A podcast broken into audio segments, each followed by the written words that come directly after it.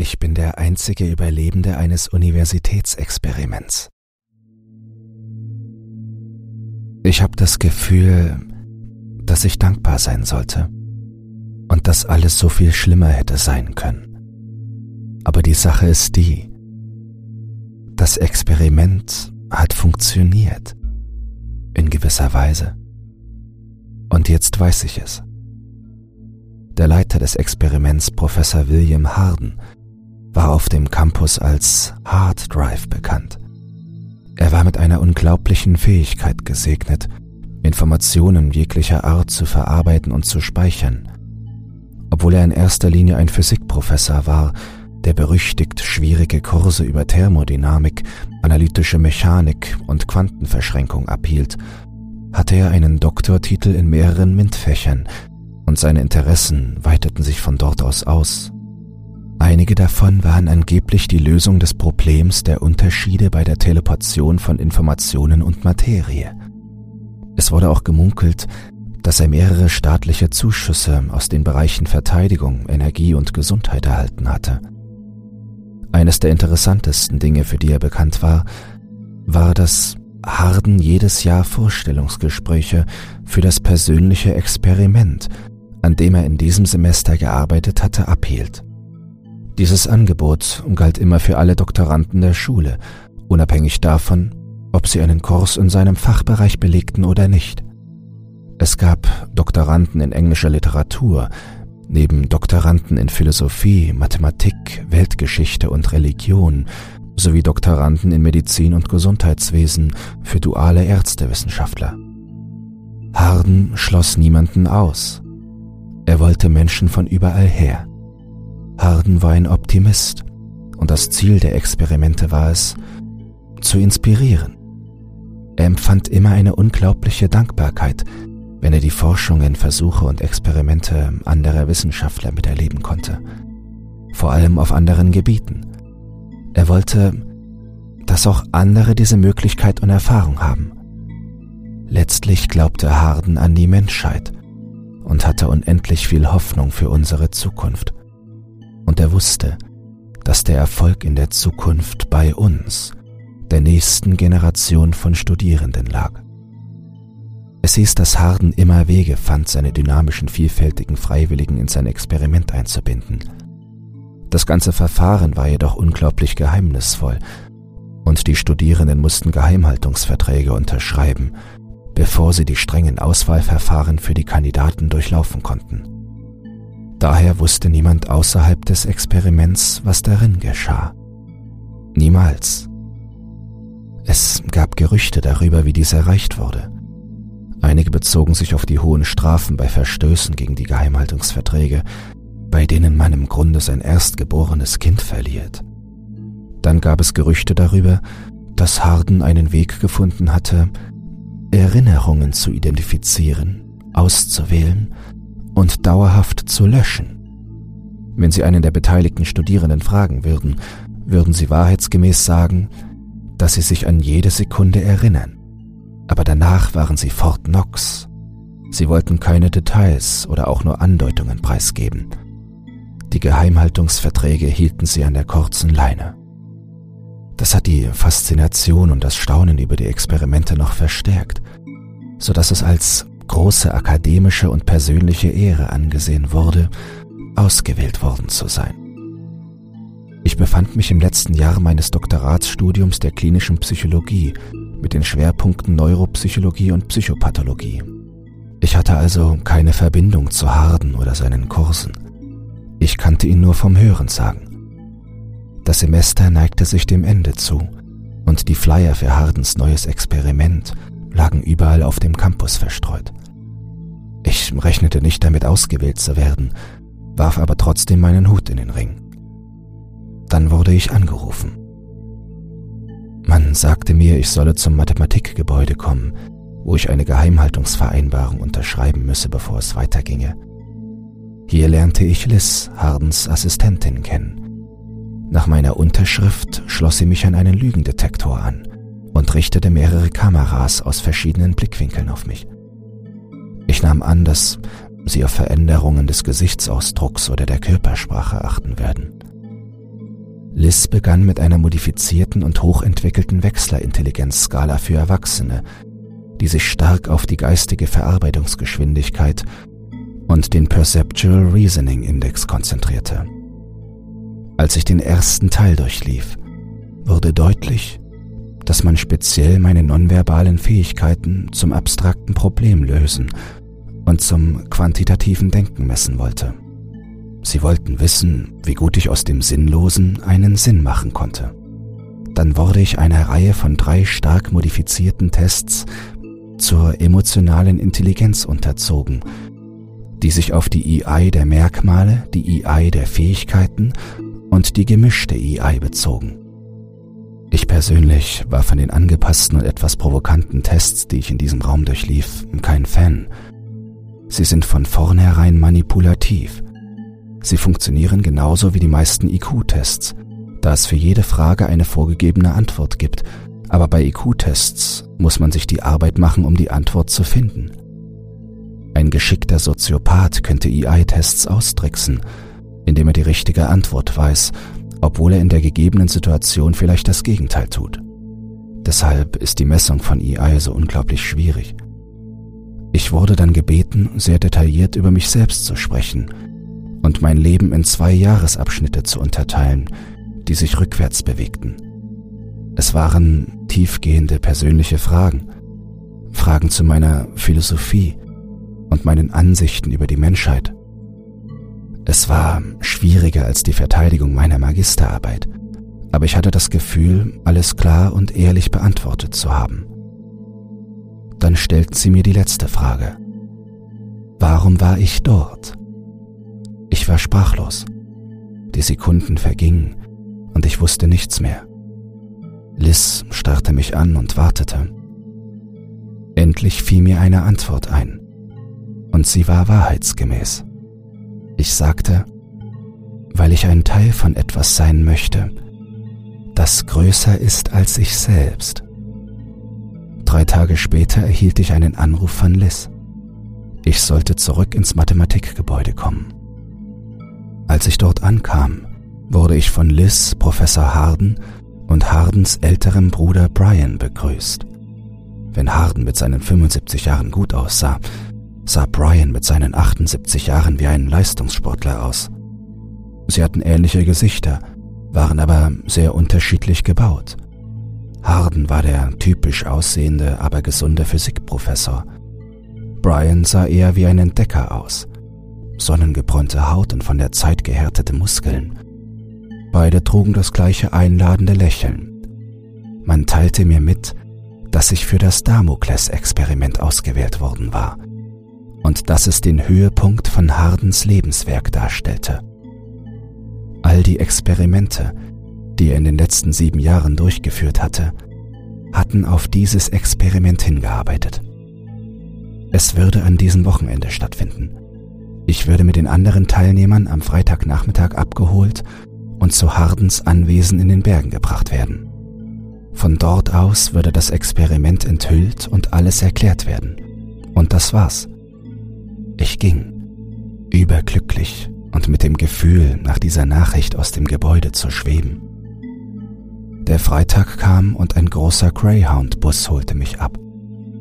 Ich stellte fest, dass noch 14 andere Freiwillige dabei waren. Insgesamt waren wir also 15. Die Fahrt hinauf zu Hardens Anwesen in den Bergen dauerte fast zwei Stunden. Sie führte über kurvenreiche Straßen, durch Wälder und über Hügel. Wir passierten die Tore von zwei Elektrozäunen. Nach den Zäunen dauerte es noch einmal eine halbe Stunde, bis wir Hardens Haus erreichten. Es war jedoch mehr als nur ein Haus. Ich sah es zuerst nicht, weil es in denselben gemischten grünen Farbmuster gestrichen war wie die Blätter der Bäume, die es umgaben. Es gab mehrere Gebäude, die zu einem großen Forschungsgelände in Form eines Sechsecks zusammengebaut waren. Harden, der fransenhaarige Professor mit dem gefleckten Sportmantel, stand vor seinem alten Ford Focus und wartete gespannt auf unsere Ankunft. Brian und Liz stießen zu uns und die drei führten uns in das Gelände. Es war eine hochmoderne Einrichtung mit Kojen, Bädern, Duschen und voll ausgestatteten Küchen, die zu der fortschrittlichen Technologie passten, mit der Harden experimentiert hatte. Wir wurden zu den großen Schlafräumen geführt, wo wir uns vor dem Einführungstreffen einrichten sollten.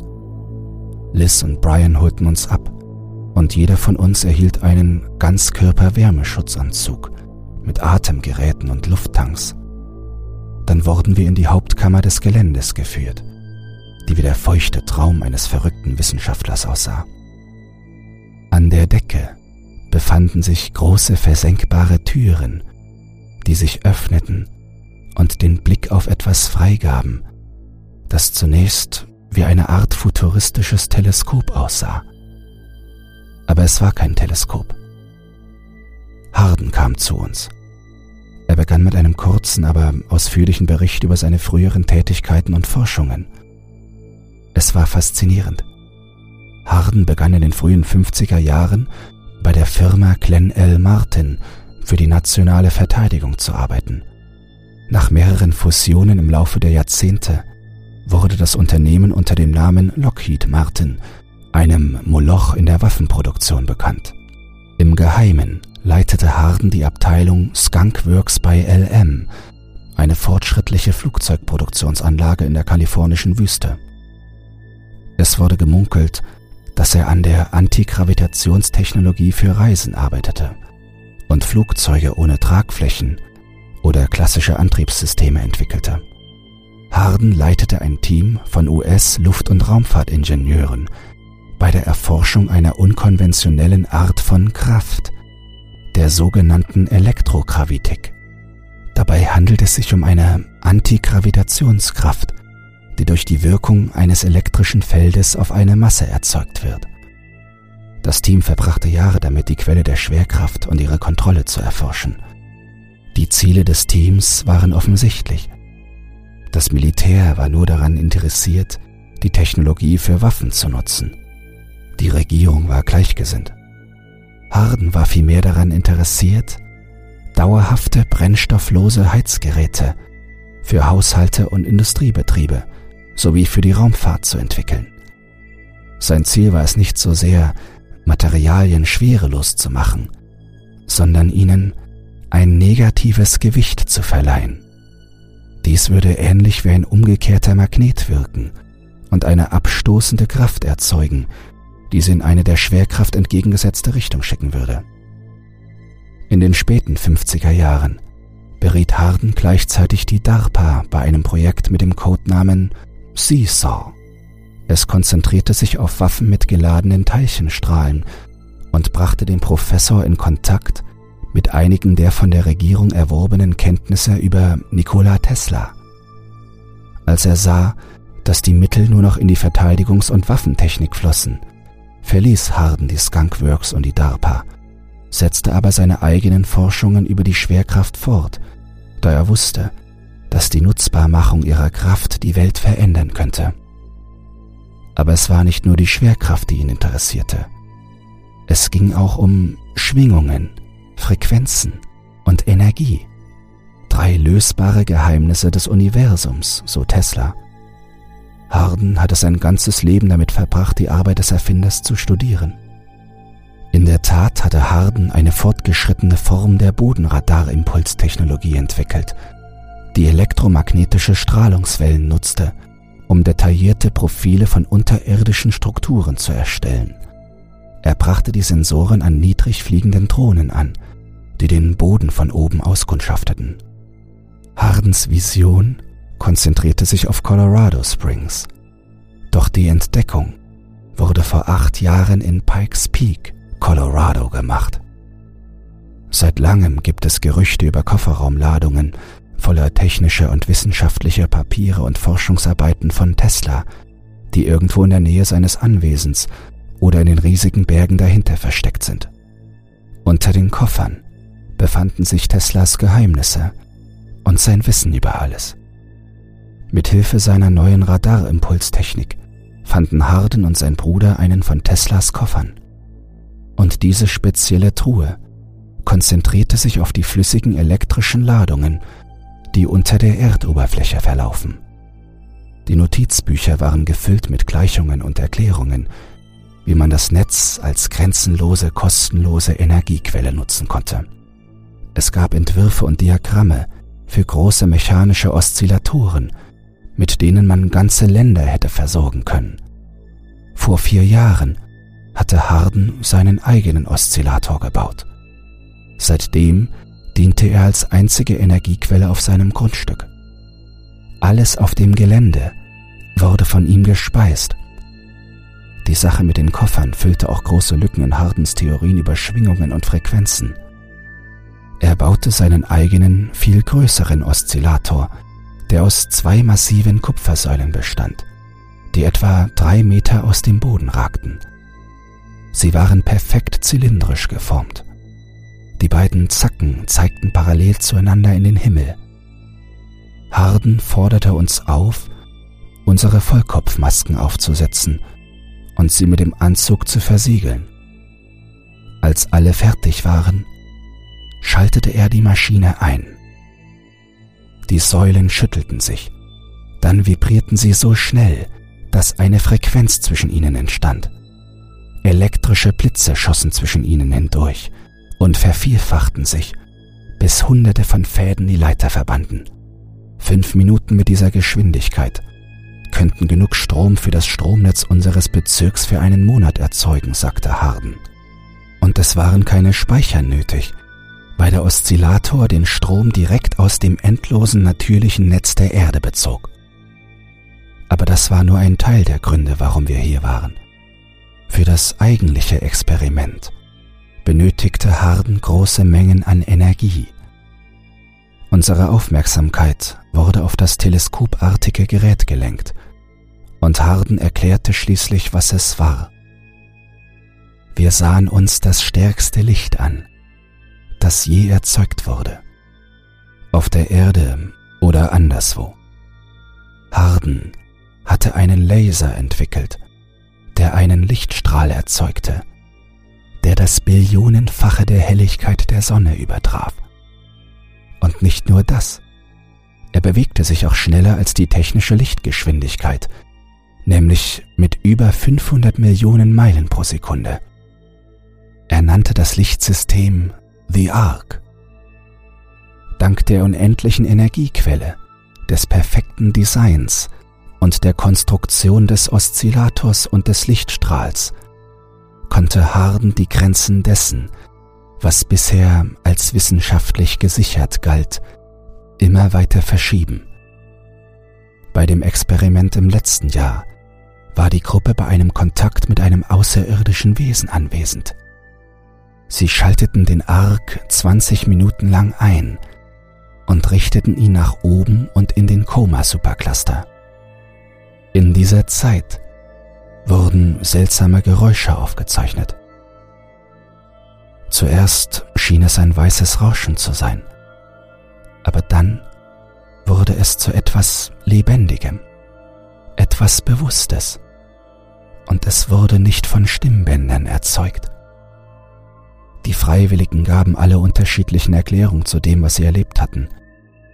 Einige behaupteten, die Geräusche enthielten bestimmte Noten, Töne, Höhen und Tiefen. Andere sagten, die Klänge kämen aus dem Inneren ihres Kopfes, aus ihrer Brust. Einige hörten Sprachen, die sie nicht kannten, aber irgendwie verstanden. Einige sagten, die Klänge seien positiv. Andere sagten, sie seien negativ und beängstigend. Keiner wusste, was die Geräusche in Wirklichkeit waren. Aber Harden hatte eine Idee. Er glaubte, dass das Licht von die Ark einen Ort mit intelligentem, außerirdischem Leben erreicht hatte. Die Wesen, die sie hörten, reisten mit Lichtavataren entlang des erzeugten Strahls und hatten versucht zu kommunizieren.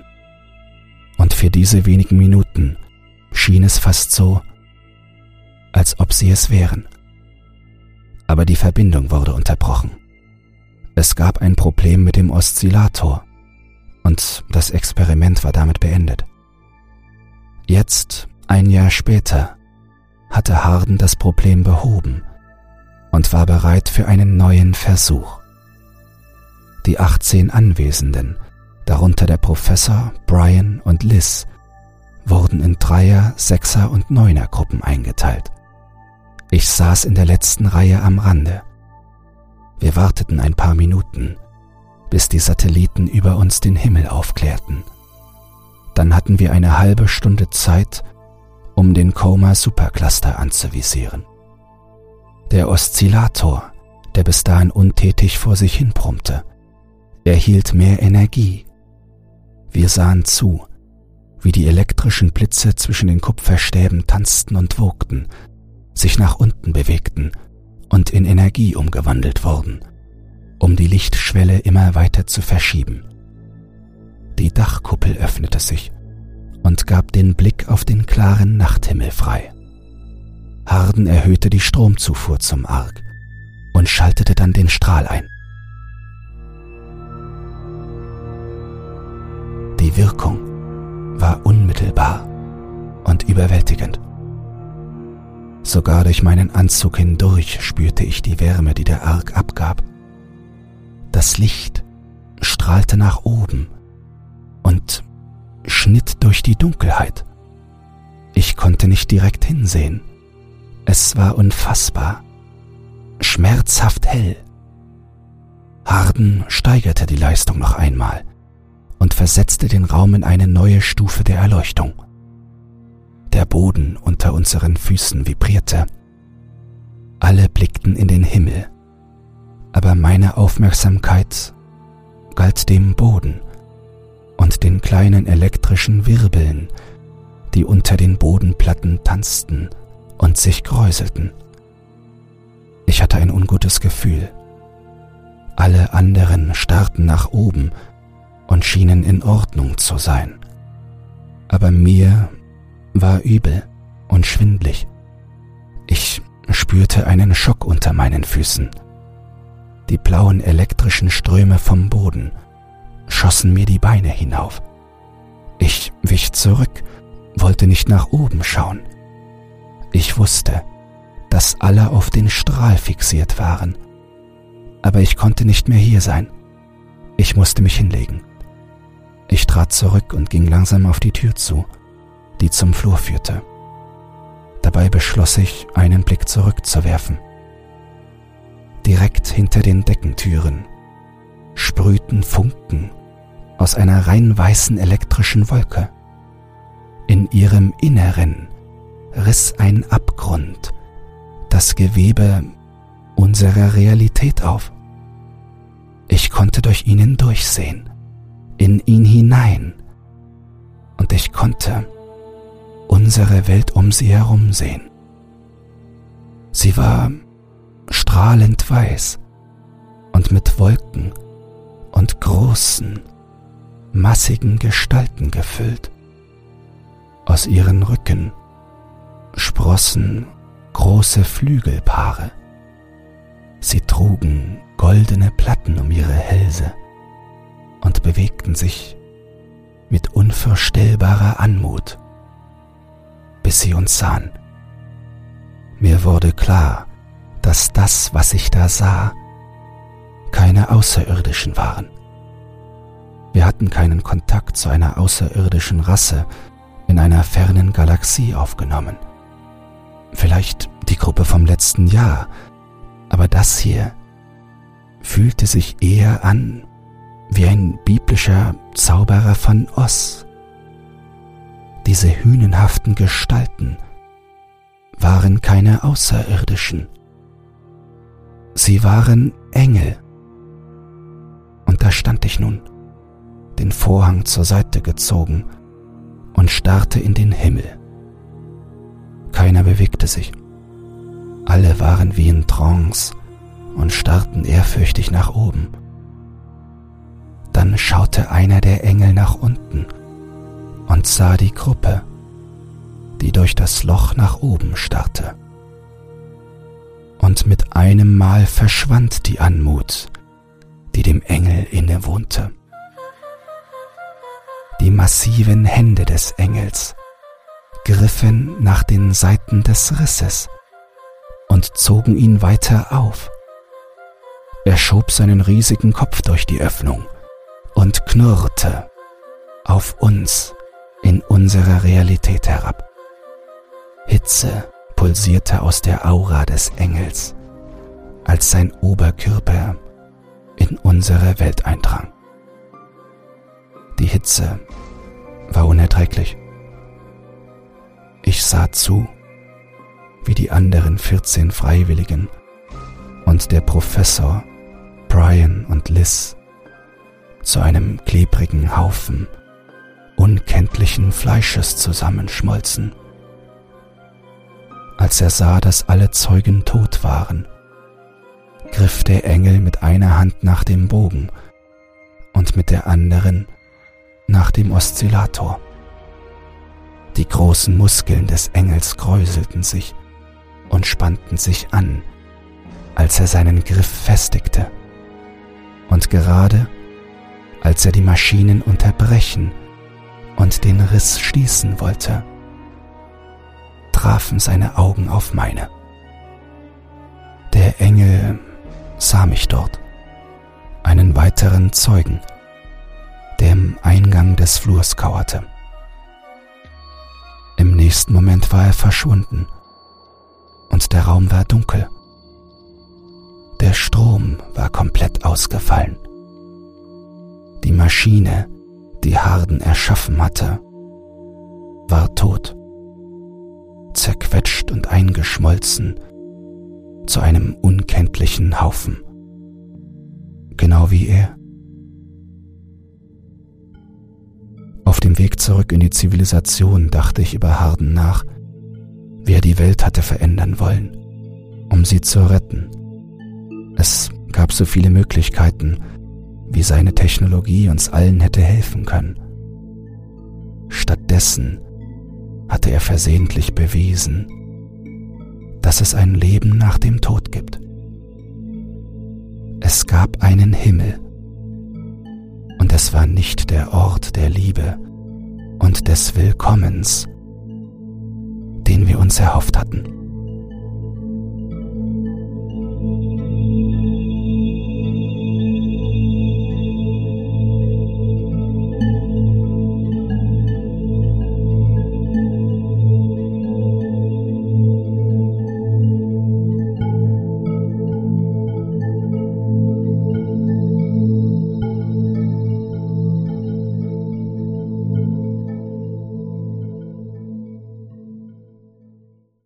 Neuigkeiten. Creepypasta zum Einschlafen ist für den Publikumspreis beim Deutschen Podcastpreis nominiert. Wenn du meine Arbeit zu schätzen weißt und mit nur zwei Klicks an der positiven Entwicklung des Podcasts beteiligt sein willst, dann würde es mich sehr freuen, wenn du für mich abstimmen würdest. In den Show Notes findest du einen Link zur Abstimmung.